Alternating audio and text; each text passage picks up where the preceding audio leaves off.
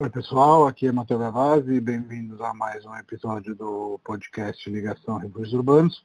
Hoje a gente vai falar sobre Bossa Nova com o Gibson. Fala Gibson. Salve Matheus, tudo bom? Bem, e você? Belezinha, tudo tranquilo. Gibson, a gente sempre começa com o convidado se apresentando brevemente, aí depois a gente vai papeando. Ah, bacana. É, bom, é, meu nome é Gibson, para quem não conhece, Gibson Bernardo, sou, sou músico, guitarrista, violonista, baixista, é, toco desde os 10 anos de idade, desde os 17 eu toco na noite, 18 anos de idade, é, e comecei por aí, enfim, depois virei professor de música e trabalho com gravação em estúdios também. É, é tive um caminho bem maluco pela música. Eu comecei quando era moleque ouvindo só heavy metal, aí depois fui ouvindo outras coisas, fui mudando, não mudando os gostos, porque eu continuo gostando de heavy metal até hoje, mas eu gosto uhum. muito de outras coisas. Enfim, fui, fui entrando para a seara mais principalmente do blues, do jazz, né?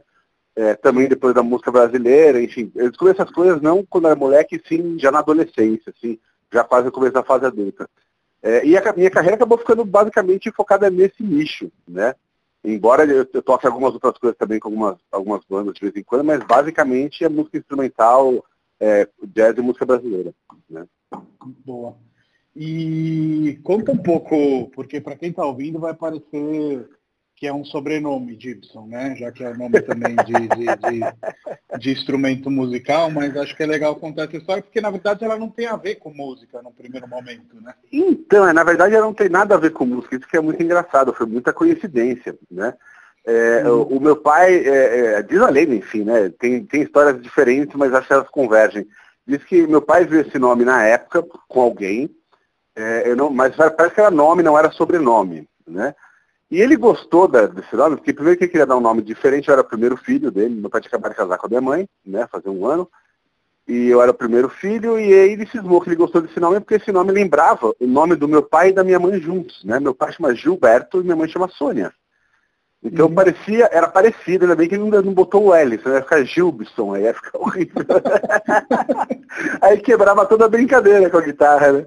Mas enfim, Sim. ele não fazia a menor ideia de que era uma, uma marca de guitarra famosa, né? É, e ele deu esse nome por causa dessa razão, que ele viu na época esse nome ele gostou porque ele lembrava o nome dele da minha mãe, era o primeiro filho, aquela história, enfim. Uhum. Aí resolveu que, que ia dar esse nome. E o mais engraçado foi que eu comecei a tocar guitarra com 10 anos de idade, e eu sou nascido e criado aí na Cristiano Viana, bem perto das lojas de música todas ali, né? Uhum. É, e, e aquelas lojas de música apareceram depois que eu comecei a tocar. Eu já tocava antes de aparecer a primeira loja de música na Teodoro Sampaio.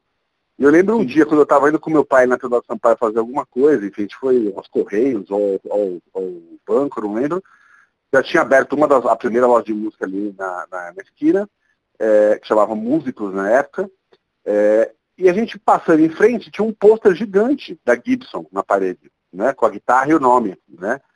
E naquela época, que lá foi, é, pra, é, tem contextualidade, deve ter sido mais ou menos ali em torno de 87, 88, foi pré-Collor, então, o Collor que liberou importação, exportação de instrumentos, aquela coisa, então, não só de instrumentos, mas de carros, de tudo, enfim. Foi a única coisa boa que aquele infeliz fez no, no, na presidência. e, e, e, eu estava passando ali em frente, então naquela época não existia guitarras Gibson no Brasil, nem Fender, né? nenhuma dessas marcas famosas. Né? É, não existia, obviamente, internet, TV, era aqueles três, quatro canais, né? Tinha Globo, Manchete, SBT, enfim, tinha essas coisas. Então, eu, eu, não sabia que existia uma guitarra chamada Gibson, né? E eu passei com meu pai em frente à loja, eu falei para ele, falei, pô, pai, por que meu nome está naquele cartaz? E a gente parou para perguntar, o vendedor lá falou, não, isso é uma marca famosíssima de guitarra, talvez a marca mais famosa, uma das mais famosas. Mas seu nome é, é, é Gibson? Eu falei, é meu pai, não, é Gibson. Mas como é que escreve? Não, escreve igual, mas, mas é engraçado que assim, quase todo mundo que eu conheço me chama de Gibson e não de Gibson. Hum, né? Eu respondo pelos dois. Inclusive eu. Exatamente. É, mas virou. É, é que Gibson é tão mais famoso, né? Por causa, enfim, sobrenome, Sim. de um monte de gente, enfim que pega o Gibson, né? É mais, son, mais sonoro, sei lá, pegou. Eu respondo pelos dois, eu nem ligo mais quando me chama, eu nem sei quem me chama de quê, pra dizer a verdade, eu nem presto atenção. Né? É, é, o que você falou, você responde pelos dois, isso que, que, que importa. É, e, assim, e é engraçado que eu não só respondo, como eu não, eu não sei quem me chama de quê, eu não, eu não memorizo isso. Né? Para mim já virou uma coisa só. É engraçado, as duas uhum. coisas convergiram, né? Assim. Sim, sim. E hoje, Gibson, Gibson, a gente vai falar de, de bossa nova e como eu venho de fora, eu queria te, te perguntar para a gente começar com a própria etimologia, com o próprio termo. Como que isso nasceu lá atrás? Então, é, na verdade, a, é, a, a palavra bossa, né, até onde eu sei, né, a primeira, primeiro música, o primeiro lugar escrito que ela apareceu foi numa música, eu não lembro de quem que foi, agora foi na década de 30, foi bem antes da Bossa Nova. Né? Uhum. É, não lembro agora o nome do compositor, mas enfim, um desses caras famosos da época, né? Um desses sambistas da época. E, e essa palavra era uma gíria, né, pra, que significava meio jeito de fazer, o como você faz, né? Uhum. Então você fala, tipo, ah, pô, essa, esse jeito que você fez aí é diferente, essa, você fez uma bosta nova, fez, um, fez um, de uma bosta diferente aí. Né? Uhum. Era uma gíria que significava isso, né? um jeito diferente, enfim, um jeito de fazer as coisas. Né? E você é... acaba, acaba de citar, é, a, a, a, influência inicial foi o samba mesmo, né? junto com provavelmente outros gêneros que vinham dos Estados Unidos, mas. É, Sim, então é, na, na música, assim, com raras exceções, quase todos os estilos musicais vêm de um. tem sempre um pai, um pai e mãe principais, assim, né? Uhum. É, a bossa nova, ela, veio, ela, é claramente um filho do samba, ela é um samba, entre aspas, até mais mais simples do ponto de vista rítmico, o ritmo, as levadas de samba eram mais complexas, né? O, a bossa nova deu uma, uma limpada naquilo, como se fosse uma versão condensada, uma versão é, reduzida da rítmica do samba. É, e, e, e, teve uma influência forte das harmonias do jazz, principalmente do cool jazz do começo da década de 50 nos Estados Unidos, né? Sim, é, é, importante lembrar que hoje em dia é difícil para a gente imaginar isso, porque hoje em dia está tudo tão interligado, tudo tão conectado por internet, enfim, sei lá, o, o cara lança lá o Gangnam Style lá na, na, na, Coreia e um mês depois está todo mundo cantando no mundo inteiro. Assim. Naquela época, sim, sim. As, a, essas ondas, né, de, essa, a propagação das coisas era muito mais lenta. Né? Tinha que chegar um disco de fora, né? Exatamente, é, e assim, chegava um disco, chegava dois, se alguém trazia numa viagem, né? Era muito comum, por exemplo, sair um disco, por exemplo, nos Estados Unidos, sei lá, do, vamos falar de qualquer pessoa, do Charlie Parker, esse disco chegava aqui no Brasil, às vezes, dois, três anos depois, oficialmente, era lançado. Né? Uhum. Às vezes um cara trazia um numa viagem, enfim. Né? Eu, conheço, eu conheço histórias de, de guitarristas brasileiros né, da, da, década de 70, contando a primeira vez que eles ouviram que chegou um disco do Wes Montgomery na mão deles, aquele disco era de 63, sabe? Chegou na década de 70 na mão dos caras aqui no Brasil. Né? Sim, e todos eles ficaram fascinados, achando que o cara estava fazendo aquilo naquela época. Não, aí eles foram ver o disco e falaram, caramba, o cara tocava isso aqui há 12 anos atrás, Hoje em dia está tudo é, tão conectado que é difícil é, a gente entender essa morosidade das coisas, né? É maluco Mas isso, o... né? A, a é, gente, exatamente. Você, a gente ainda viveu um pouco aquela coisa de gravar em cassete, né? Sim, e, sem dúvida. Na TV é preto e branco. Exato, né? trocar cassete. Eu lembro quando apareceu o videocassete, sei lá, não existia videocassete, eu lembro quando apareceu, a família comprou um videocassete, sabe? Você gravava então, coisas e tudo mais, né? Uhum. É, hoje Exatamente. É muito, hoje é tudo muito rápido e às vezes a gente esquece de contextualizar mesmo como, como é. você. É, então é, é, importante ter, ter essa visão para entender o, o, o, timing da coisa, né? Porque o próprio cool jazz nos Estados Unidos já no comecinho dos anos 50, com o pessoal da costa oeste lá da Califórnia, né? O Gary Mulligan, o Chet Baker, esses caras, né? E era um jazz que ele era, ele, ele, não tinha aquela, aquela, ele não era tão rápido, tão agressivo quanto o bebop, que era da costa oeste, da costa leste, aliás, de Nova York, né? Sim. É, então ele era, ele era mais plácido, né? Aquela coisa mais contemplativa, era um jazz mais, era um, um cool jazz, né? Como o próprio nome diz, né? Era uma coisa mais cool para a época. E, e, esse jazz, ele, ele, ele, ele começou a chegar aqui, mais no meio da década de 50, né? Uhum. Mais por, sei lá, 54, 55, e obviamente influenciou muitos músicos da noite é, é, é, do Rio de Janeiro, onde aconteceu a Bossa Nova, né? É, no Rio de Janeiro tinha um ponto que é muito importante falar dele, que era, era, uma, era, um, era existe até hoje. É, não é uma rua, o pessoal acha que é um beco, é uma rua, mas é um beco. É do lado desses dois prédios, mas chama de, chama de beco das garrafas, né? Uhum. E era um canto que tinha vários barzinhos ali, né? E, e, todo mundo tocava ali na noite e tal. E a galera toda que tocava aí naquela, naquela época foi a galera da Bossa Nova. O Tom Jobim tocava ali antes da Bossa Nova. Né? O próprio João Gilberto, na primeira vez que ele veio da Bahia para o Rio de Janeiro, tentar ser músico, pouca gente sabe disso. A primeira vez que ele veio, ele, ele se deu super mal, ele não conseguiu nada, ele voltou para lá. Né? Uhum. É, mas na segunda na primeira vez que ele veio também chegou a tocar ali das garrafas, todo mundo, Milton Mendonça, aquela galera toda, Dick Farney, todo mundo tocava ali na, no Bico das Garrafas, né? E esse foi justamente Sim. o público que, que, que, que ouviu esse cool jazz e gostou da linguagem do ponto de vista harmônico. Né? Então eles não tocavam jazz especificamente, né? Tom Jobim nunca foi jazzista, sei lá, mas eles gostavam muito dessa sonoridade. Né?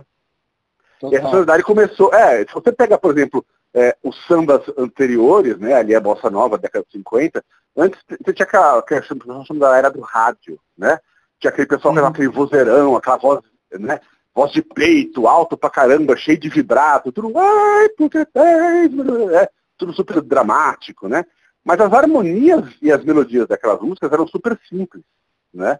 Sim. E, e ali na virada dos anos 40 para 50, é, nessa, nessa toada que, que foi chegando esses discos de fora, as harmonias começaram a se sofisticar, né? Então, e mesmo antes da Bossa Nova, você pega, por exemplo, quando Tom Jobim, acho que foi em 54, 53, ele fez a, a, a trilha sonora daquele Orfeu da Conceição, que depois virou o filme, anos depois, do Black Orpheus, né?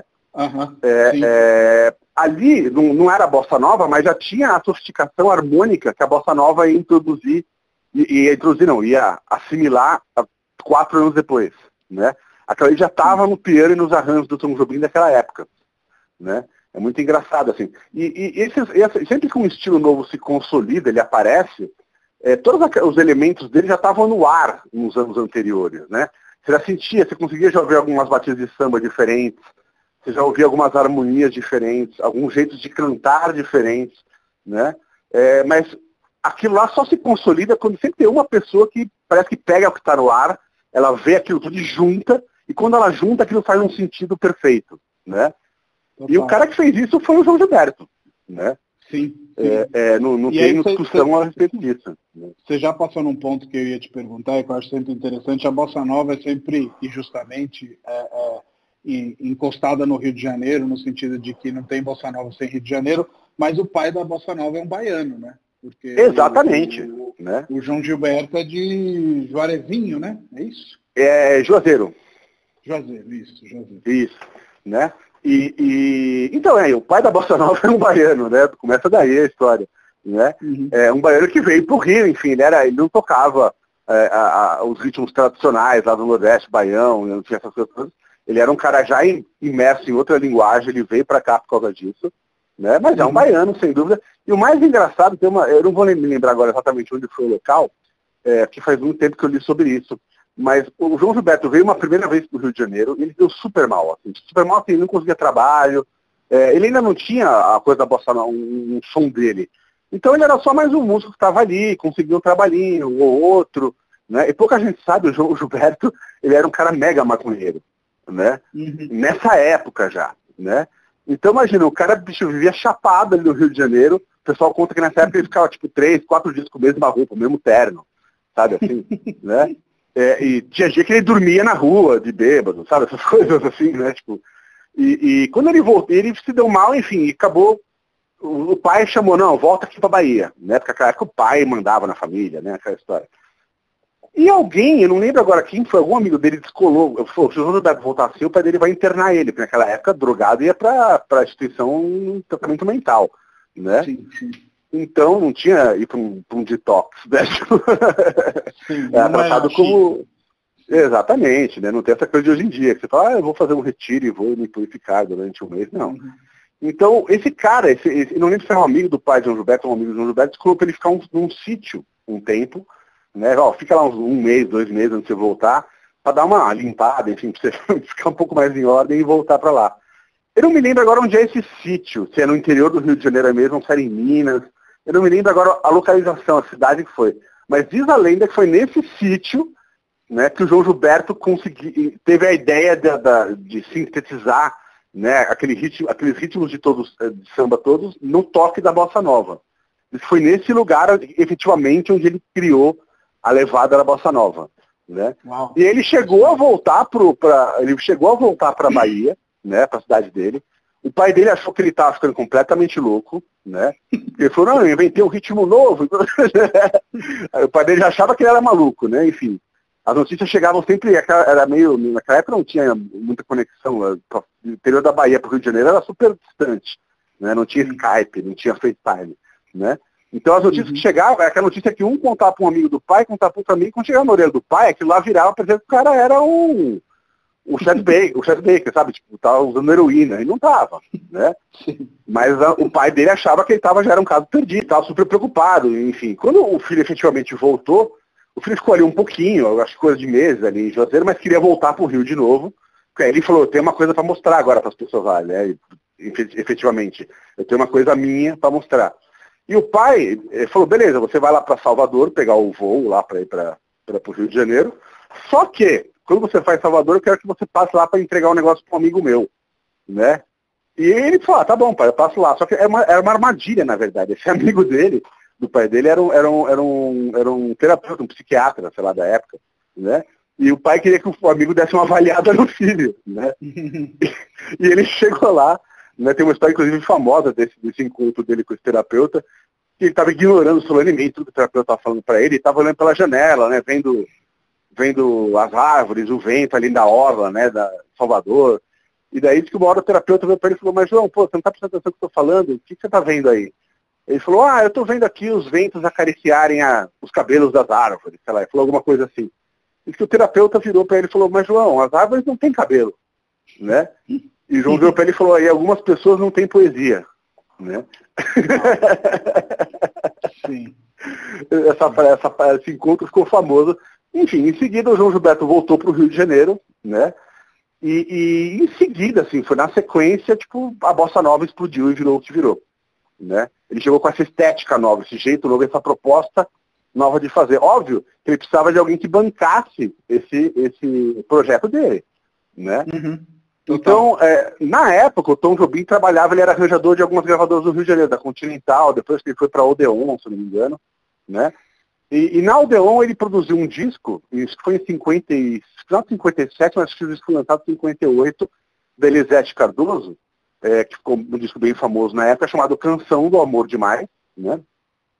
Esse disco já é um disco, e é engraçado, porque olha só como, como é curioso, é um disco que já, o repertório inteiro desse disco são só composições do Tom Jobim. Né? A maior parte delas com o Newton Mendonça ainda, ele não está na, na, na, muito na parceria com o Vinícius, já tinha começado, mas não estava fazendo muito com o Vinícius ainda. Né? É, o João Gilberto que gravou violão nesse disco, né? Ou seja, tá, todos os elementos da bossa nova estavam ali, né? E se você ouve esse disco, não é bossa nova. Inclusive, ela, ela canta a própria, a própria, a própria é, desafinada, a, chega de saudade nesse disco né? Uau. Que meses depois o João Gilberto ia regravar no primeiro compacto dele e ia inaugurar o movimento da Bossa Nova. Olha que engraçado, é a mesma música, o compositor da música é o arranjador do disco, o João Gilberto tá lá, mas não é Bossa Nova. É incrível. é, em menos de meses de distância, sei lá, não dá um ano de distância entre os dois discos. Né? Mas, o João, é... o, enfim, o João começou a gravar com todo mundo ali na gravadora, né? E aí, ali dentro, ele conseguiu arrumar o passe livre para gravar um EP dele. Né? E te, ele teve uma fase também, que eu não sei se foi antes ou depois, você deve saber melhor, que ele fez parte de um grupo, né? Que eram os Garotos da Lua, né? Sim, é, sim. Que, que também é uma parte pouquíssimo conhecida da história do João Gilberto, porque quando você pensa em João Gilberto, você pensa nele sentado numa cadeira com violão, né? Exatamente. Nele... E, era, e, era, aquela coisa de, de, tipo, tipo quarteto vocal, todo mundo cantava. Exato. Né? Era outra jogada. É, então, era, né, o Quarteto da Lua o, o, era, era naquela época querendo ganhar um trocado. Né? Uhum, sim, era. Era, o, era o que ele não tinha ainda inventado, entre aspas, nem para ele, muito menos lançado a Bossa Nova. Né? E ele estava tentando se virar ali como qualquer músico tem que querer se virar naquela época né? Sim, e aquele total. tipo de som era, era, era, um som que era bem mainstream na época, assim, né? Uhum. Então ele estava é. tentando fazer, como se fosse entre aspas, óbvio, não, não, nem deveria usar essa expressão, porque, mas é como se fosse uma boy band da época. Não, total, era, era isso é. mesmo. E, e, você falou dessas mudanças, de, como a Bossa Nova chega como novidade. Você acha que tinha a ver também é, como é, o Brasil estava passando por grandes mudanças, a questão do país do futuro, 50 anos em 5, etc, etc. É, com a bossa nova chegando quase como trilha desse período, uma música mais suave, como você falou, uma música mais de esperança, de mudança, de um país novo? Sim, então, é, eu acho que é, é, absolutamente conectado uma coisa com a outra. Né? Aliás, de modo geral, esses grandes movimentos, não só na música, mas no caso é, é, é na arquitetura, enfim, com o Niemeyer, uhum. né? É, e todas as outras, outras artes, eles sempre acontecem por causa de algum movimento de humor na sociedade, algum acontecimento. Né? Se você pegar, por exemplo, depois a gente pode falar com mais calma sobre isso, mas o bebop, ele foi uma, uma consequência clara da, da Segunda Guerra Mundial né? Do, da, da, tensão da Segunda Guerra Mundial. Principalmente que os Estados Unidos é um país que estava, obviamente, com, com, mãos e dedos lá dentro da, da guerra. Né? É, não teria existido bebop para mim sem a Segunda Guerra Mundial. Teria sido outra coisa. Né? Em seguida que acabou a Segunda Guerra Mundial, saiu o bebop e começou a aparecer o cool jazz, né? na sequência. Né? Então essas coisas estão sempre conectadas. E o Brasil estava nessa época também do pós-guerra, embora o Brasil não tenha entrado direta com pés e mãos na, na Segunda Guerra Mundial, teve uma uhum. participação pequena, mas obviamente que viveu a tensão do momento ali, né? Sim, e foi justamente o final da era Vargas no Brasil, que era uma ditadura, né? É, e em seguida da era Vargas, né, teve, a gente teve ali o presidente, o, o presidente em seguida, o próprio Vargas voltou de novo como presidente, né, dessa vez eleito, é, então era uma coisa tensa, né? E quando o Vargas saiu, que entrou o Juscelino, né? O Juscelino entrou com essa proposta de modernizar o país, né? Ele falou, olha, chega de ser exportador de, de cana-de-açúcar e de café, né? Vamos, e, e, ele entrou com, vamos, e aí entrou com a história de construir Brasília, enfim. É, é, é, tudo isso aconteceu com esse slogan que você falou, dos 50 anos em 5, né? Então acho que esse ufanismo todo, esse clima todo da época, que ficou, acho que foi conhecido, se não me engano, como anos dourados, né? Esse final dos anos 50 sim, ali. Sim. Né? É, é... E que é engraçado que também teve, teve uma espécie de anos dourados parecido também nessa, nessa mesma época nos Estados Unidos também, na década de 50. Né? Sim, American é, Dream, né? Exatamente, é, o American Dream explodiu ali, né, nos 50, pós-guerra. Né? Então, o, o, essa, essa, essa, esse clima todo é, é, é, que tava, ajuda, obviamente influenciou no, surgimento da Bossa Nova. Né? Não no sentido do, da criação, porque depois da criação foi as influências do, do, do que vieram do, das harmonias do jazz mais complicadas, as melodias mais complicadas, e, com o toque que, que, o João Gilberto inventou, com a levada que ele inventou. Né? Mas a aceitação disso como uma, uma expressão de cultura brasileira tem muito a ver com o clima da época, é o zeitgeist, né? Tipo, uhum, não tem como fugir disso, né? É, talvez se fosse em outra época, se o João Gilberto tivesse feito inventado a Bossa Nova, de repente, em 1938, no auge da Segunda Guerra Mundial, ninguém ia falar, ah, eu quero ver essa música bonitinha e, e calma e contemplativa. Não quero ouvir isso. Não faz sentido para o tempo que eu vivo. Né? Sim. Então, com certeza, assim, o fato dele ter feito isso naquela época foi um gatilho para isso explodir no mundo inteiro, né? Total. E você falou no início da nossa conversa que era muito difícil as coisas se comunicarem, especialmente entre países, mas a nível nacional, né, e aí eu acho que no mundo inteiro, o rádio jogava um grande papel. Né? Hoje a gente perdeu um pouco aí esse Sem hábito do, do, do, rádio, mas naquele momento o que saía do rádio era lei, né? Tanto que tem Não, até é, episódio o, o rádio era, era a principal mídia, né? Mais do que a televisão, sim, né? Sim, sim. Na, naquela época, aqui no Brasil, não só aqui no Brasil, enfim, em qualquer lugar do mundo, mas é, aqui no Brasil as rádios tinham orquestras, no plural. Né? Uhum. Cada, cada rádio tinha ali, pelo menos duas, três orquestras que tocavam ao vivo com os músicos. Esses caras, o próprio Tom Jobim trabalhou como arranjador da, da Rádio Nacional, acho que da Rádio Nacional, se não me engano agora. Ou, qual foi? Teve acho uma outra rádio também, não me lembro agora de cabeça. Ele também arranjava para essas orquestras, então todos os convidados que iam lá cantar, ele fazia os arranjos. Então, era, era uma produção maciça de música nessa época e o canal de divulgação era o rádio né? Agora a bossa nova, ela, ela teve um caminho tortuoso, assim, ela não, porque, ela não foi um fenômeno de massa no começo. Né? A uhum. bossa nova é um fenômeno bem classe média carioca, assim. Né? Sim, Talvez sim. tenha sido o, o, o primeira forma de música mais elitista que teve aqui no Brasil. Né? E no começo, as, as primeiras apresentações do que nem se chamava de bossa nova na época, né? As primeiras apresentações eles eram feitas em, geralmente em festas de faculdade no Rio de Janeiro, né? Uhum. Então É, e, e, era muito comum que eles colocavam os nomes assim, tipo, sei lá, Samba Sessions, ou New Samba Sessions, sabe? Assim, uhum. tipo, eles não sabiam nem como, como dar nome para aquilo. E parece que foi numa dessas, dessas exibições, desses shows em faculdade, que algum dos caras lá que estava fazendo a curadoria dos do shows resolveu falar, ah, vem assistir a bossa nova do pessoal do samba. E aí começou a pegar esse nome da bossa nova para esse movimento. Né? Mas ele partiu dessa classe média, né? É, de, um movimento universitário, tipo, é, é, sei lá, que nem o forró universitário aconteceu, mas a bossa nova surgiu dessa, dessa classe, né? E depois, assim, ela, ela demorou um tempinho, demorou alguns meses para atingir o resto da população e chegar na rádio e virar o que virou, né? Sim, teve esse sim. processo primeiro ali nas faculdades do Rio de Janeiro, né? É, eu sempre ouço a Bossa Nova sendo muito ligada ao bairro de Copacabana. Não sei se isso está errado ou está tá correto, mas me veio à cabeça porque você falou dessa questão da classe média, etc. E nesse sentido, Copacabana tem, tem esse viés, né? Mais é, e, é... e, ali era onde era o Beco das Garrafas, ali era a região toda, ali, a Zona Sul, basicamente, né? Sim, é, sim, não só sim. Copacabana, mas Zona Sul ali inteiro do Rio de Janeiro. Mas principalmente ali Copacabana e Ipanema, né? Um, uma coisa que eu vi em um documentário que achei muito interessante, depois eu vou deixar aqui na, na, descrição do texto, é que a galera, que eram esses universitários, esse pessoal que estava tocando, etc., morava nesses prédios de, de, de Copacabana, que, uhum. para quem conhece, tem muitos apartamentos por andar, né?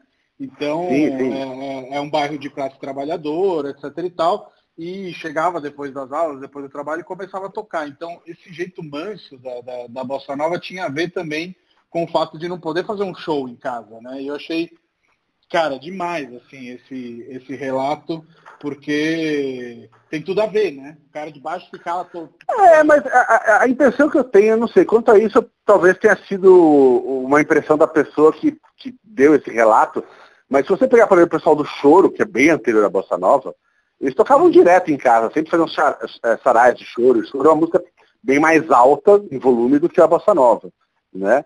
Então já era uma coisa super comum nessa época você ter saraias, todo, todo mundo tinha piano em casa, o piano não é baixinho, né? Você vai tocar um piano, alguém coloca uma percussão ali, já fica uma coisa alta, né?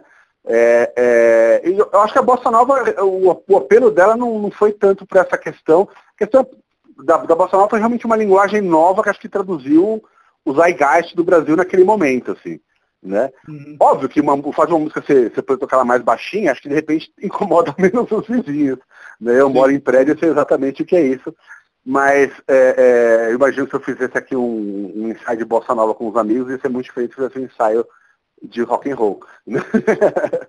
Não, mas é, mas eu, eu, tenho a impressão que assim, essa, essa questão para mim não foi fundamental né, no, no som da bossa nova. É, é, e, e o, o, principal lance é mesmo a questão estética, assim, que foi muito diferente, né?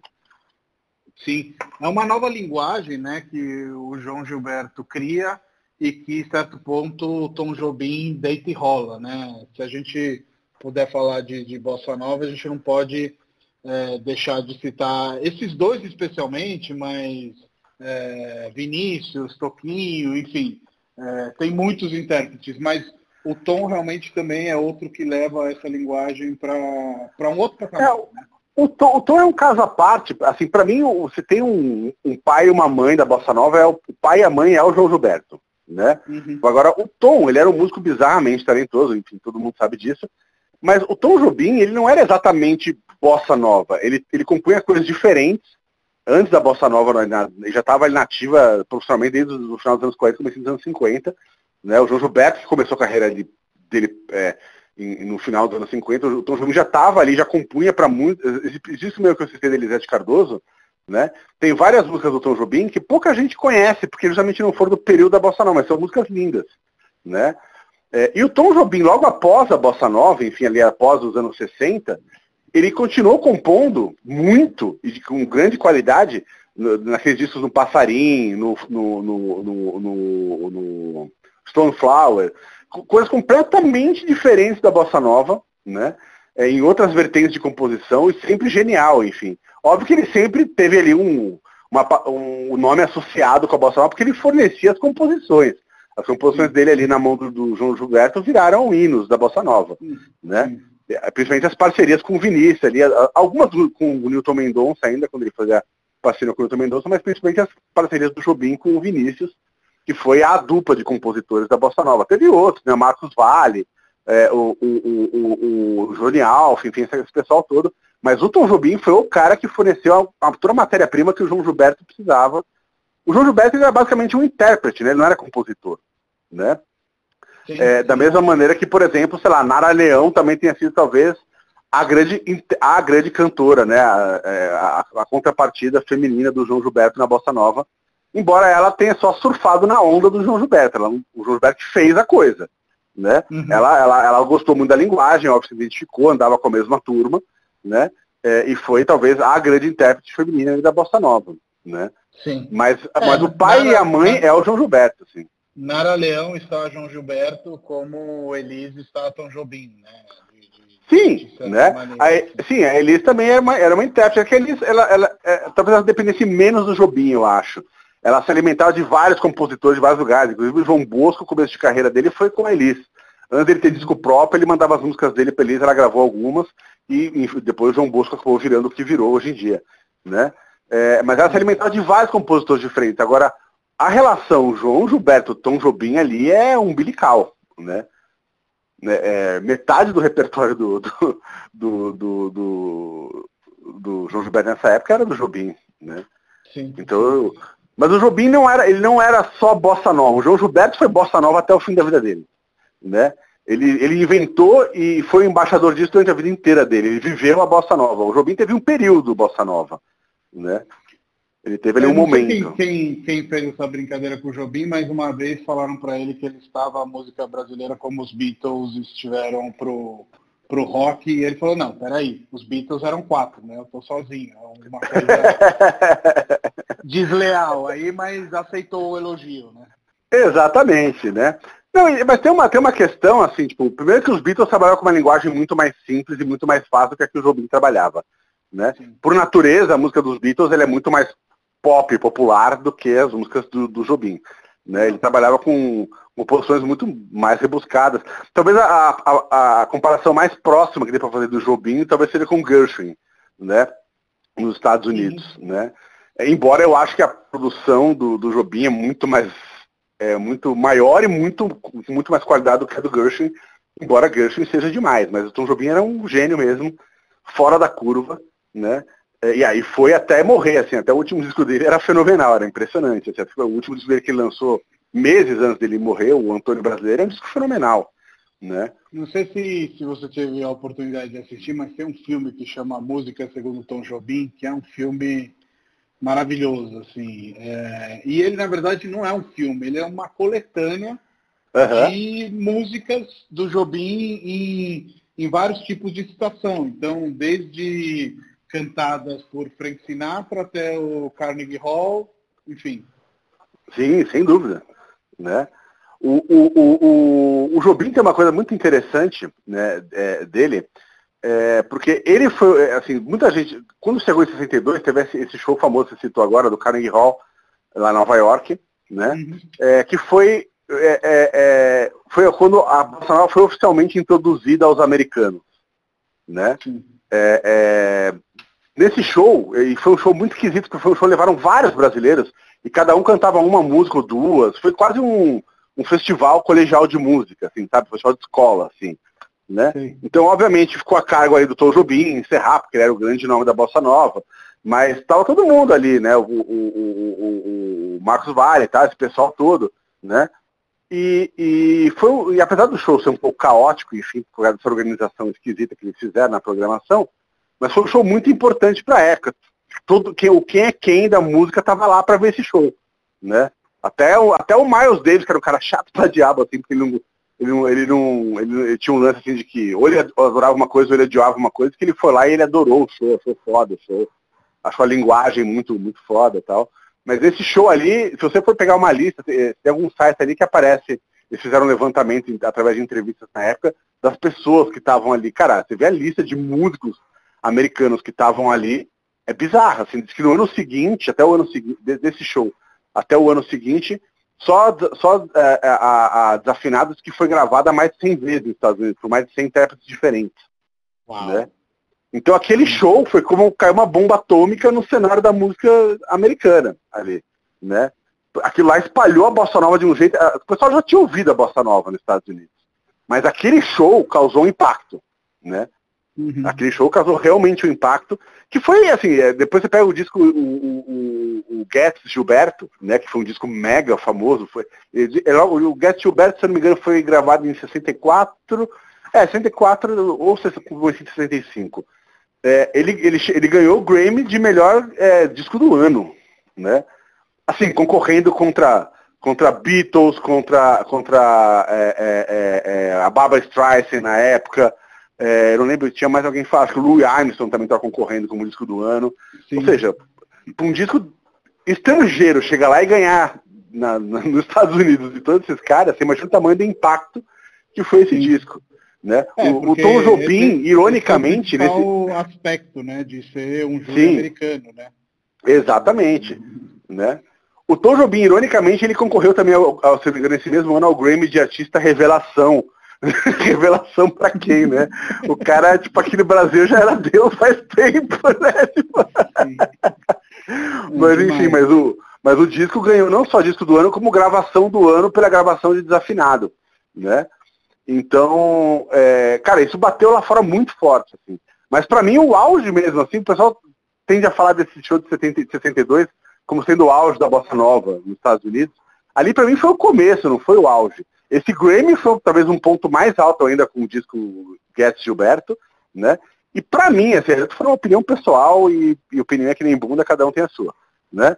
É, hum. Para mim, o, o marco assim do ápice da Bossa Nova nos Estados Unidos foi o fato do Jobim gravar um disco com o Sinatra em 66, 67. Né? O que Sinatra, na época, era o cara. Garota de Ipanema, né? Sim. Né? Depois né? rodou o mundo, né? Sim, sem dúvida.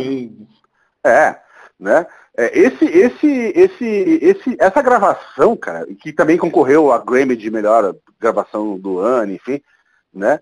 Cara, isso aí colocou o nome do Tom Jobim num patamar muito gigante lá fora. Não só nos Estados Unidos, como rodou o mundo inteiro. Né?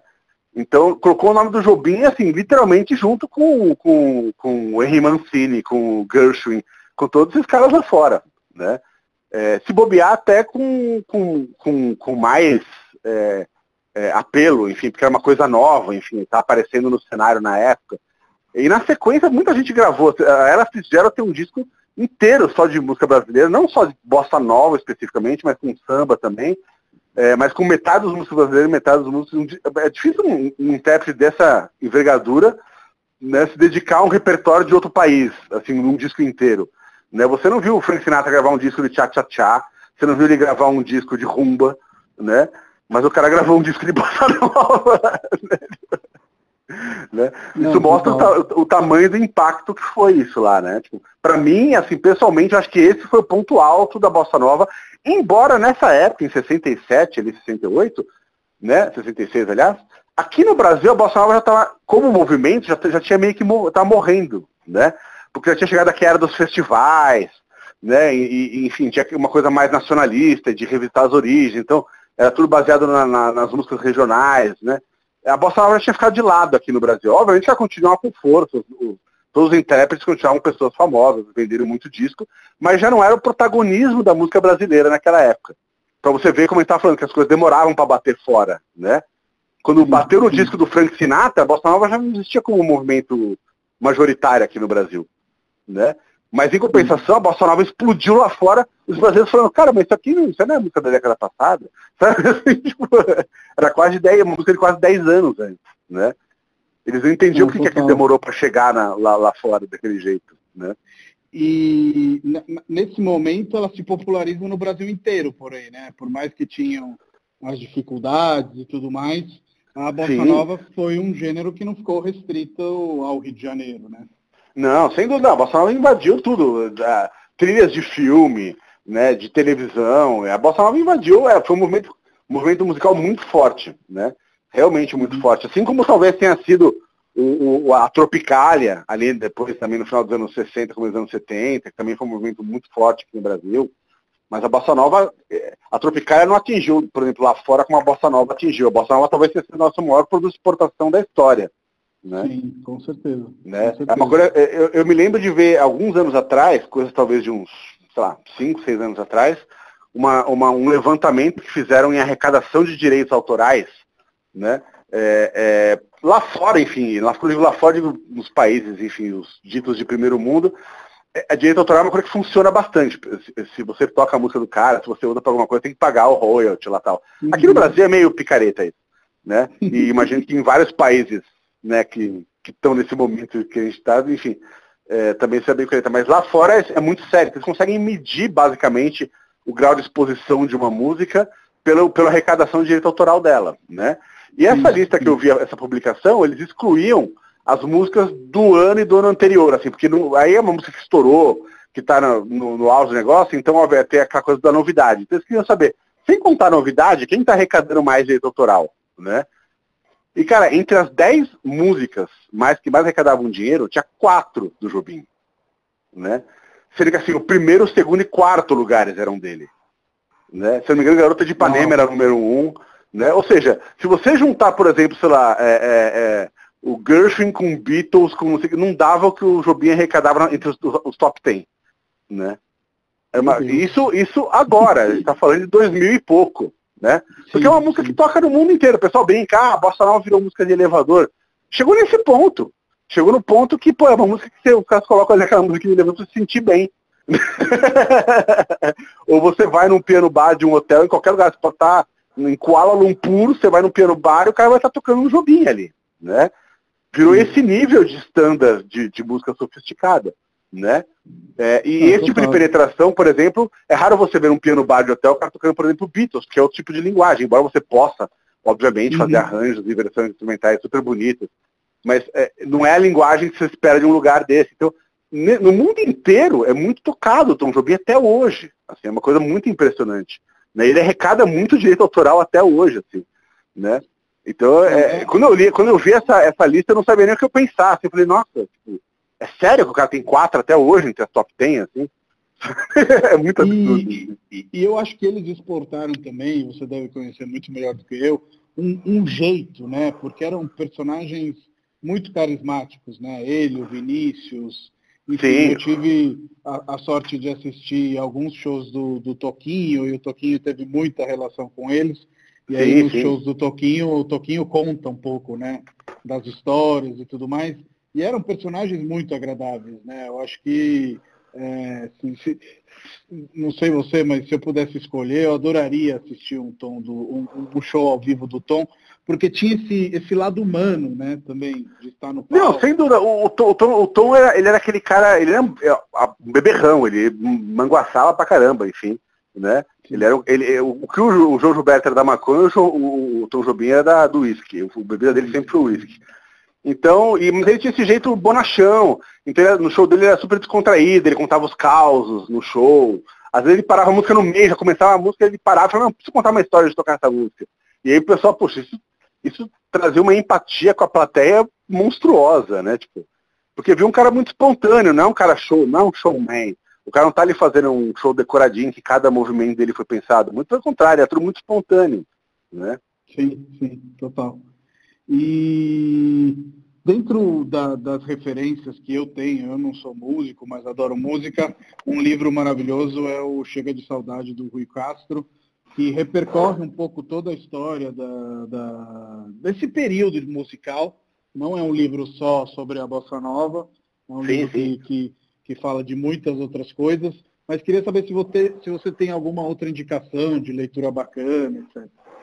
Olha, o próprio Rui Castro escreveu mais dois livros é, que, ele, que ele fala, não especificamente sobre a história, porque o Chega de Saudade é sobre a história mais específica da Bossa Nova, mas sobre o momento da Bossa Nova e sobre é, é, reverberações da Bossa Nova, né? Tem um dele que chama Rio Bossa Nova, um roteiro lírico musical, que, que é bem interessante. E tem um, um, terceiro que eu não cheguei a ler, que chama A Onda que se ergueu no Mar, né? Se eu não me falo a memória, acho que é esse o nome, né? E que ele uhum. também, ele também conta algum, sobre evoluções da Bossa Nova, como aquilo se, se espalhou pelo mundo. Mas é, é, eu acho que talvez uma das principais fontes de, de, de de conhecimento sobre essa época são as biografias dos, dos personagens mesmo. Então as biografias do João Gilberto, né? é, é, são, são muito Tem várias, né? Se for procurar, tipo, o João Gilberto deve ter um, no mundo inteiro, você vai achar aí, sei lá, dezenas, né? Sim, Mas. Tem, tem uma do, se eu não me engano, que o Zuz Homem de Melo escreveu, que todo mundo fala muito bem dele. É, tipo, foi, acho que parte daquele, daquele Folha Explica, né? E, que era uma série de, de livros pequenos que uh, as pessoas falam sobre o tema, e o Zuz Homem de Melo, que para quem não sabe era o, o, principal curador dos festivais de jazz aqui no Brasil, né? Uhum. Desde a época do Free Jazz Festival até o BMW, depois o Rede Festival, todos os festivais, o Team Festival, mudou o patrocinador, mas era sempre o Zusa por trás disso né? Ou seja, um cara super conectado com a música brasileira e com o jazz. Ele escreveu esse, esse, esse Folha Explica sobre o Gilberto, que é bem bacana, né? É, e tinha um outro livro chamado, se não me engano, é, Bim Bom, que é o nome daquela música que ele gravou junto com Chega de Saudade no primeiro compacto dele, que também é um, é um, é um, é um, é um livro, mas falando mais sobre é, a personalidade do João Gilberto e, e, como isso influencia na música do que a história propriamente dita do João Gilberto. Né? Uhum. Esse livro parece ser bem interessante. E, e, um documentário que eu assisti alguns anos atrás, eu, não, eu, eu, adoraria rever esse documentário. Eu peguei completamente sem querer uma madrugada, tá passando acho que no Multishow, se não me engano. Eu vi que ia começar, sei lá, duas da manhã. Eu falei, pô, deixa eu ver isso aqui, o que, que é. Peguei no comecinho. Era um documentário fenomenal que chama Bossa Nova Sol Nascente, né? Que foi uma das coisas mais inesperadas que eu vi recentemente, assim, nos últimos anos. Que é um, um documentário que narra a invasão da Bossa Nova no Japão. Nossa. Né? É, é, então, eu, eu, eu, nem sabia que tinha tido essa invasão com esse nível, com essa intensidade, enfim. Mas não só teve, como ela foi tardia. A Bossa Nova chegou no Japão com força, né, no final dos anos 70, começo dos anos 80, muito depois dos Estados Unidos, muito depois dos lugares. Né? Que loucura. Só que é uma, é uma coisa muito. E assim, isso, isso gerou uma, uma geração de fãs de samba e bossa nova no, no, no, no Japão que perdura até hoje, a ponto assim, de ter músicos japoneses especializados em tocar samba e bossa nova lá. Né? Sim. Tem, e o tem depois... Tom foi fazer shows lá, né? Sim, sim. Ele é, é. era requisitadíssimo, assim. Sim, então eu tenho, por exemplo, tem um violonista lá que eu nunca vou me lembrar o nome dele, enfim, um daqueles nomes japoneses, né? É, minha memória não permite lembrar esse livro de detalhe, mas tem um violonista lá que ele é tipo o João Gilberto do Japão, assim né? E, ele, e a carreira dele inteira foi estudar todo o repertório. Esse cara, ele tinha um site, parece que ele tirou do ar, acho que por questões de direito autoral. Mas esse cara, ele literalmente transcreveu, botou para a partitura, todas as gravações que o João Gilberto fez na vida dele. Todas, uhum. sem exceção. Assim, o cara pegou todos os discos que saíram e transcreveu nota por nota. Esse é o nível de obsessão do cara com o João Gilberto. Né? Então. Não, total. Enfim, e, e, e, tem fãs lá do, do, do, Tem depoimentos nesse documentário muito preciosos. O próprio Marcos Vale, ele fala, poxa, as primeiras vezes que eu fui lá tocar no Japão, eu achei que eu ia tocar para duas pessoas, cheguei lá, tava uma plateia gigante e uma plateia de japoneses, e não de brasileiros que moravam no Japão. Óbvio que tinha alguns brasileiros ali que gostavam e foram lá assistir, mas tinha uma plateia de japoneses. Ele não entendeu nada, né? E, e, e ele falou, a partir dos anos seguintes, ele começou a ir para lá, ele, ele falou, não precisa mais levar banda. Porque já tinha uma banda lá boa o suficiente para me acompanhar. Que sabia a linguagem, sabia tocar direito, tocava certinho também bossa nova, né?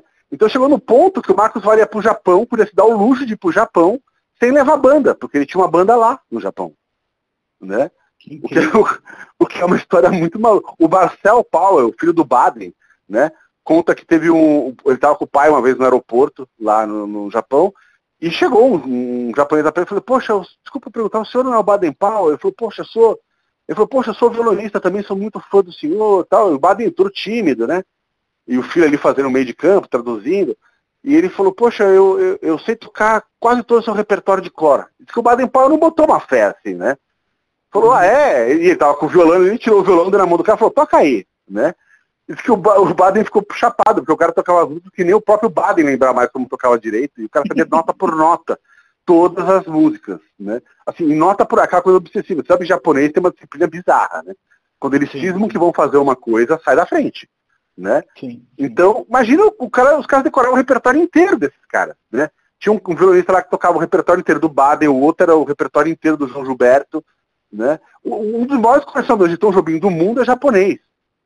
Ele foi mostrar, nesse documentário ele vai mostrar a coleção dele de, de CDs e de vinil. Tem disco lá que eu nunca ouvi na vida, nem vi para vender aqui no Brasil. Né? e o cara tem lá no Japão. Sabe? Né? Então é uma coisa maluca. Assim. Eles têm, eles, o Japão desenvolveu uma relação com a bossa nova né, tardia, né, nos anos, final dos anos 70 e começo dos anos 80, que migrou até hoje, né, que eu não fazia ideia. Esse documentário é muito legal, é muito bacana. Inclusive você vê um monte de japoneses falar, parece que você está na liberdade, porque os japoneses todos falam português. E, Gibson, eu acho que deve ter tido algum outro fenômeno parecido com, com a Bossa Nova, e você é um grande conhecedor de música, e eu queria te perguntar se você relembra alguma coisa é, similar a esse estouro que a Bossa Nova fez no, no mundo inteiro, para que a gente tenha um pouco a ideia das proporções, ou se a Bossa Nova é realmente é, esse gênero musical, como a gente conversou ampliamente aqui, que mudou o mundo e serviu de trilha sonora aí para uma geração inteira e não só de brasileiros, como a gente acompanhou aqui o caso dos, do Japão. Eu consigo lembrar agora da história da música, né? É, para quem quiser ver esse vídeo, esse vídeo tem no YouTube, tem um depoimento do Chris Squire, que é o baixista do, do, do Yes, ele dando um depoimento da primeira vez que ele encontrou o Hendrix em Londres, né? Quando o Hendrix nem tinha explodido, nem ninguém nem sabia direito quem era o Hendrix ainda, né? E esse documentário, é, não é um documentário, é um depoimento dele, tem, sei lá, 6, 7 minutos, se você colocar Chris Squire, Hendrix, você vai achar isso no YouTube é genial, você vai chorar de rir, porque é um cara muito legal contando história. E basicamente ele conta que ele falou, cara, eu fui lá tocar e de repente o gerente da casa tinha mudado a atração principal, e a atração principal é esse cara que estava ensaiando com a banda, não sabia nem as músicas direito, né? E ele falou, cara, tô ferrado, porque botaram um amador para tocar aí, e ele ganhava, tipo, ele, como é o bando de abertura, ele ganhava como uma participação do couvert. Ele falou, não vai vir ninguém hoje aqui, né? E ele foi para um boteco da esquina, né? E começou a ver formar aquela fila que dava volta na esquina, no quarteirão ali, né? E a hora que ele chegou lá, ele perguntou pro gerente, o que tá acontecendo? O cara falou, não sei. O pessoal tudo tá aparecendo aqui para ver esse cara, né?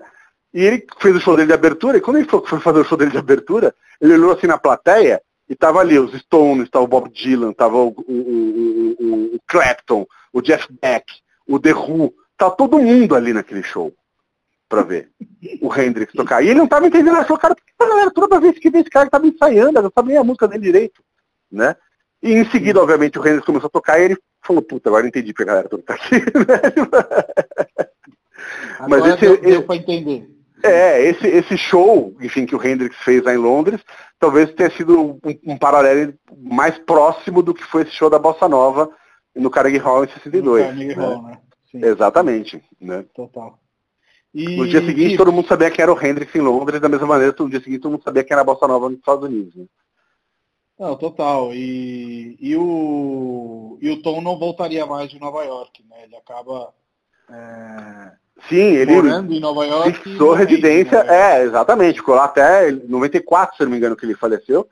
É, uhum. Até 94 ele estava lá. Ele, inclusive ele morreu num hospital super famoso lá, que é aquele Mount Sinai, né? Tipo, enfim, é um hospital super famoso e chique lá de Nova York. Né? Mas e, e, tem uma história que eu não sei se você conhece, enfim, as pessoas conhecem, mas que é muito, eu acho muito interessante e diz muito sobre o Tom Jobim. Né? O Tom Jobim, uma vez, eu lembro se era cada um mês ou cada dois meses, enfim, tinha uma, um período de tempo, ele organizava no, na, na, na, cobertura dele, lá no apartamento dele, uma, uma mega feijoada brasileira, né? Para os músicos de Nova York, né? Então ele recebia todo mundo lá para bater papo, tomar caipirinha e comer feijoada. Mas a coisa era tão profissional assim que vinha uma cozinheira do Brasil, os ingredientes vinham do Brasil, né? Ele não comprava lá, não era a pessoa de lá que preparava, ele trazia de verdade. E ficava o pessoal batendo papo lá e falando sobre música, né? Então que muita gente se conheceu ali, tipo, lá, o, o Herbie Hancock frequentou isso aí, sabe? O Miles Davis foi nesse, tipo, nesses encontros. Uau. Né? Aí você olhava pro lado, tava o Steve Wonder batendo papo, sei lá, com Cat Stevens, sabe assim? O pessoal de todas as tribos, isso que é uma coisa impressionante. Só disso, não era o pessoal do jazz, o pessoal da música brasileira, era de todas as tribos possíveis, né? Tipo, até o pessoal do, do Aerosmith baixou lá na época, sabe? tipo, o legal, feijado do Jobim, vamos lá, sabe? Uhum. então o Jobim, ele tinha um, um, um, trânsito entre os músicos muito aberto, assim, muito aberto. Ele nunca foi um cara fechado, falava, ah, eu toco isso aqui e eu não quero saber do resto. Ele, ele batia papo com todo mundo, ele tinha conexão com todo mundo, né? O Jones também vivia lá nesse, nessa feijoada dele, né? E acho que isso confirma um pouco, né, essa história, e aí a gente tem vários intérpretes que moraram fora, né? O Chico em Roma, o Tom fora, etc. Sim, sim. Mas o Brasil não sai do, do, do brasileiro, né? Até essa questão de trazer uma cozinheira de fora para fazer a feijoada. E a famosa frase que é atribuída, não, não se sabe se é verdade ou não, ao, ao Tom, que morar nos Estados Unidos é bom, mas é uma merda, e morar no Brasil é uma merda, mas é bom. É, exatamente. É. o, o Jobim foi ele, figura, né?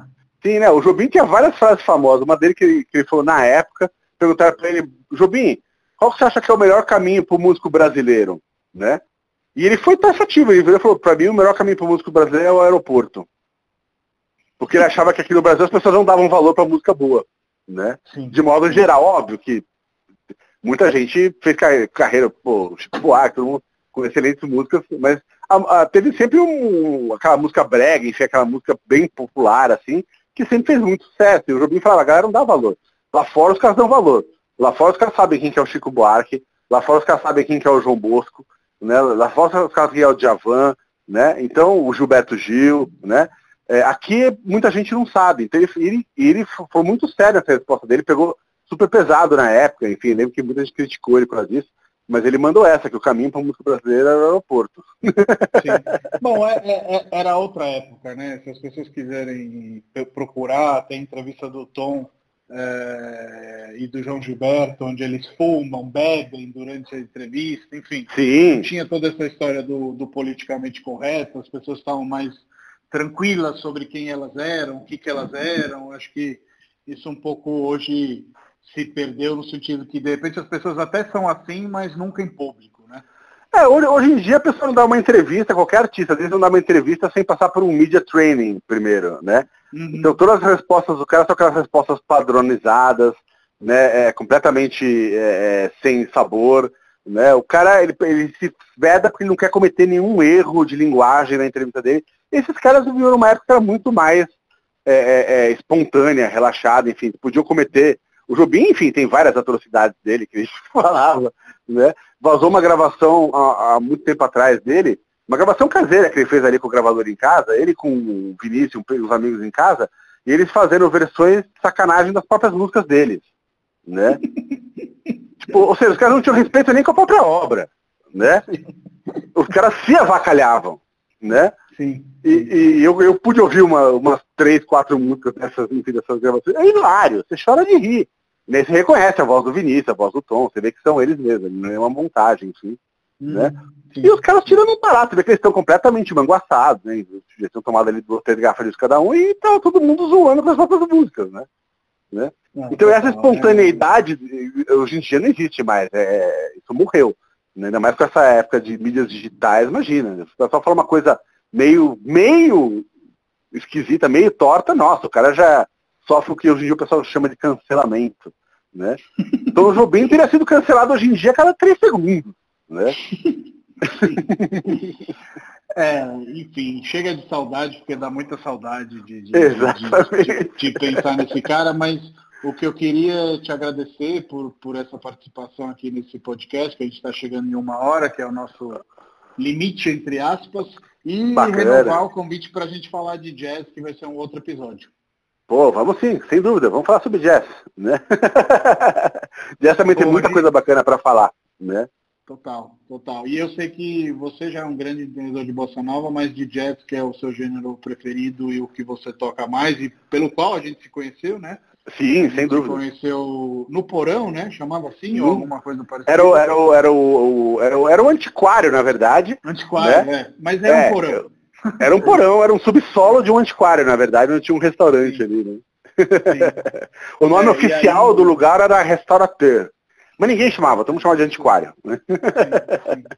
E, e, eu, quando gosto de música, eu vou, conheço e tal, e a gente trocou uma ideia e depois é, viramos amigos, hoje a Lê, é, que é sua esposa, trabalha com a gente. Sim, exatamente. De amizade. Pô, já então... tem, uma, então tem várias conexões confluindo, né? Sim, sim, total. Obrigado de novo, Gibson. Gibson. Imagina, eu que agradeço, Matheus. Nos vemos na próxima do Jazz. Sem dúvida. Grande abraço pra você. Valeu, tchau, tchau. Abração.